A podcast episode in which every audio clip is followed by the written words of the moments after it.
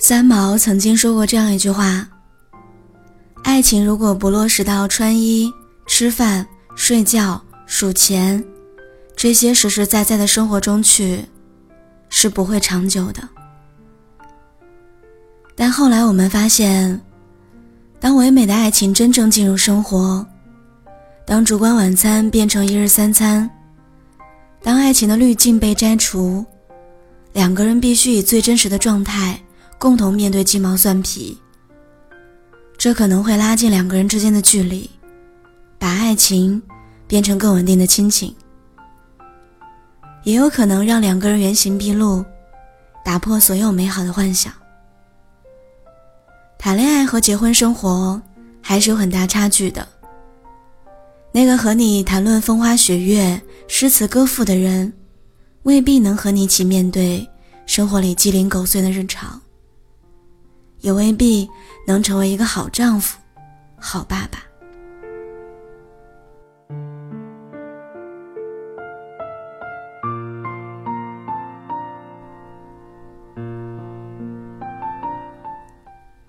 我曾经问过很多女生一个相同的问题：你的择偶标准是什么？有人说要有才华，够浪漫；有人说要帅气多金，宠自己。也有人说要有风度、有事业。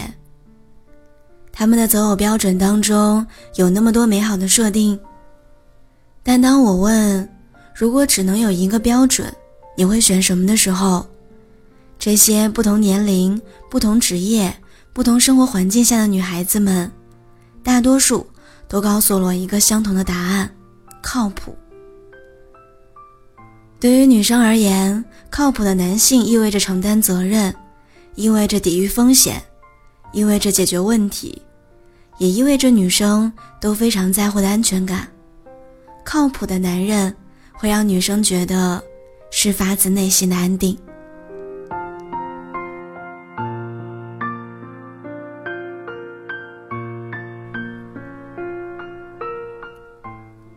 这一段时间，我一直在追电视剧，第二次也很美。最开始，我从电视剧里面看到了全职妈妈的人生选择，夫妻关系的瓦解、重建。最近这段时间，我被张鲁一扮演的男主角徐朗的性格打动了。他在亲子关系里的状态，还有他对爱情的态度，都让我看到了感情当中最好的状态。徐浪年纪不小了，他带着一个五岁的女儿，孩子的生母是禁忌话题，一提就会炸毛。他的性格慢热高冷，算不上浪漫，不会说好听的情话，有的时候还很凶。但就是这个毛病很多、并不完美的男人，给了女主角安安最靠谱的支持。安安心情不好的时候喝醉酒，徐朗莫名其妙被抓去。虽然满口牢骚，但还是耐心的把安安带回家安顿好，并在他喝醉之后录了视频以证明清白。安安参加派对的时候没有穿合适的衣服，他虽然嘴上会嫌弃他头发太油，却还是毫不犹豫的拿出自己的白衬衫给安安搭配。帮他化解危机。有一次，安安去外地工厂谈合作，手机关机，雪狼以为他出了意外，穿着睡衣就追去了当地。虽然见面第一句就是骂安安没脑子，让人担心，但还是伸出手来扶起安安，带着他去吃了一顿饭。安安的工作遇到难题。徐朗总是能够一针见血地指出问题所在，帮安安找办法解决。当安安拿到了期待很久的合作机会的时候，他比安安还要激动。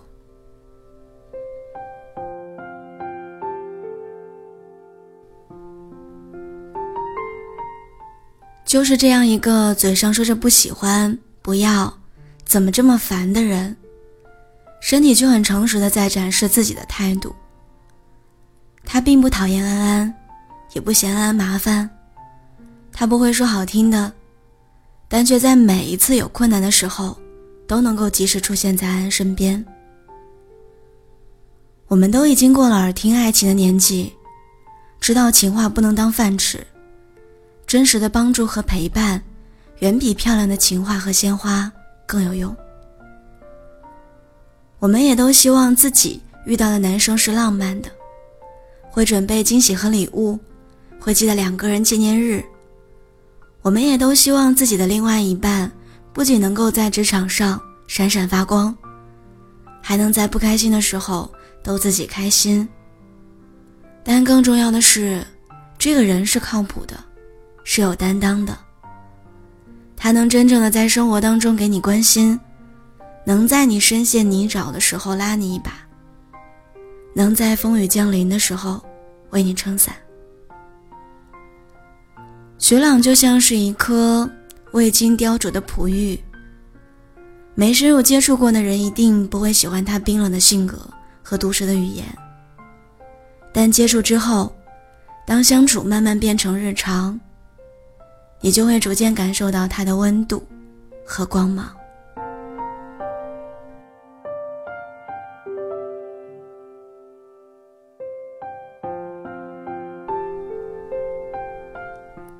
现在我还不知道故事之后的发展，但现在看来，外表冷酷不善言辞的徐朗已经给了观众太多的惊喜和意外。之后面对爱的人，他可能会一层一层卸下自己的伪装，将所有的真心和软肋袒露出来，也将所有的武器和盘托出。徐朗是给安安希望的人，而安安。是能让徐朗安定的人。希望我们都能够遇到这样的人。他可能笨笨的、傻傻的，可能不懂浪漫、不温柔、不体贴，但却会给你全部的真心和赤诚。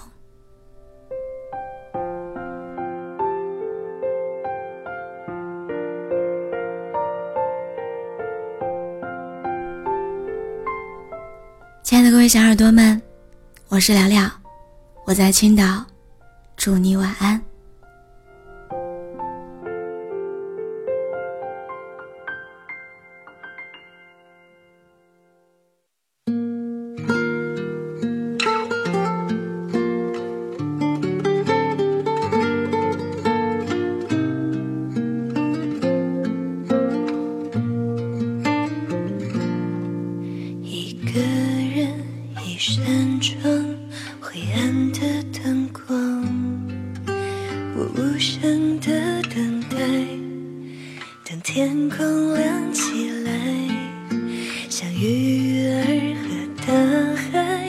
早已形成了依赖，星空憔悴不堪。我会努力习惯你不在的时间，任你一个人去冒险。试着接受我失去的一切，面带微笑的度过这一夜。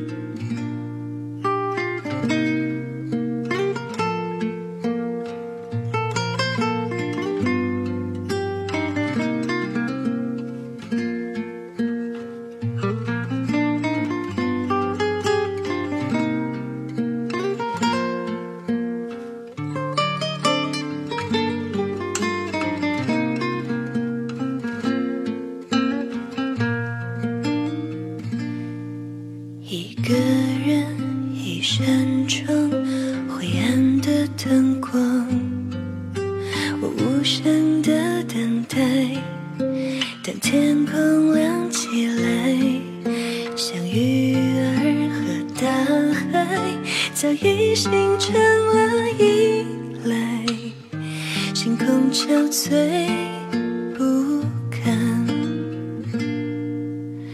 我会努力习惯你不在的时间，任你一个人去冒险。